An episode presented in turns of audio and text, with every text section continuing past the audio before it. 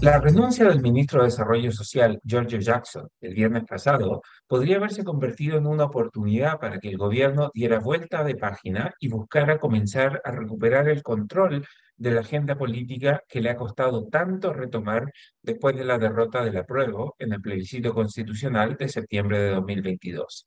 Pero igual como ocurrió con otros momentos en que el gobierno desperdició la oportunidad para comenzar de nuevo, esta vez el presidente Boric volvió a demostrar que él es el gran responsable de los problemas de su administración y de los errores no forzados que han plagado el accionar del gobierno en estos 18 meses desde que se inició el periodo.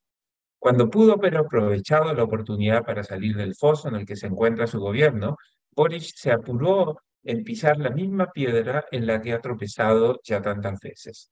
Por riesgo de parecer, dijo Rayado, el presidente Boric no es capaz de decidirse si va a ser el candidato radical de primera vuelta o el moderado que busca construir grandes mayorías de la campaña de segunda vuelta.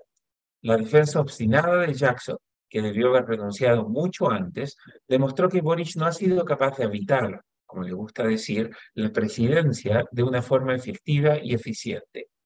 En vez de actuar como hombre de Estado, Boris se comportó como líder estudiantil que quiere defender a su amigo, a su compañero de ruta. Incluso cuando Jackson finalmente aceptó la realidad y presentó su renuncia, la forma en que el gobierno manejó la situación demostró falta de profesionalismo y más preocupación por el bienestar de los amigos que por el bien del país. La torpe decisión de presentar la renuncia de Jackson como un acto de grandeza y un gesto noble minimizaron el impacto positivo que pudo haber tenido la renuncia del ministro. Jackson ya se había convertido en un yunque que estaba haciendo, que estaba hundiendo al gobierno. Su renuncia era inevitable. Lo que hizo Jackson fue un gesto de realismo político, no un acto de nobleza.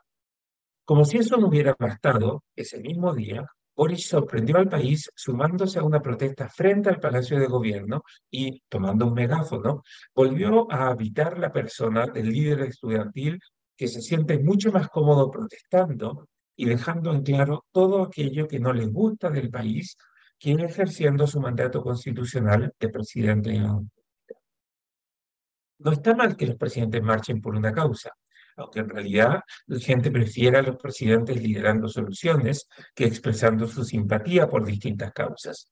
Pero cuando el presidente demuestra que se siente más cómodo hablando por un megáfono en una marcha, en la Alameda, que construyendo puentes con la oposición a buscar soluciones a los problemas que hacen que la gente salga a marchar, no hay mucha esperanza de que se encuentren soluciones para el bienestar de las personas. Confirmando que en este momento de debilidad Boris quiere refugiarse en su personalidad de candidato de primera vuelta, el presidente también hizo innecesarias y torpes declaraciones culpando a Sergio Nofre Jarpa, un político derechista ya fallecido y que poca gente recuerda por su participación como ministro de la dictadura de Pinochet. Aunque pudiera ser apropiado discutir el rol que jugó cada chileno durante la dictadura, ese esfuerzo no va a llevar a construir puentes entre gente que piensa distinto y que evalúa con sus prismas ideológicos el pasado de Chile. Hay mucho más espacio para ponernos de acuerdo en el futuro que queremos construir para el país que en los juicios personales que podamos hacer sobre quién hizo qué en un periodo de dictadura en el que una amplia mayoría de los chilenos hoy ni siquiera tenían que votar y muchos ni siquiera habían nacido, incluido Boric. Además, discutir sobre el pasado tampoco ayuda a solucionar los complejos problemas y desafíos que Chile enfrenta hoy. Todo esto no es nuevo. Estos problemas del presidente Boric y su incapacidad para asumir madura y responsablemente las obligaciones del cargo para el que fue electo ya son ampliamente conocidos. Es improbable que, si ya no habitó su cargo, Boric ahora vaya a hacerlo bien. Lo más probable es que en los próximos meses sigamos siendo testigos de que el presidente se siente mucho más cómodo marchando en las calles y comportándose como un líder estudiantil rebelde que como el presidente de la República que necesita ser. Por eso, aunque era evidente que el ministro Jackson tenía que dejar su cargo, su renuncia no tendrá muchos efectos. Hay pocas razones para ser optimistas y esperar que finalmente el presidente Boris comience a desempeñarse responsablemente en el importante cargo que le corresponde ocupar.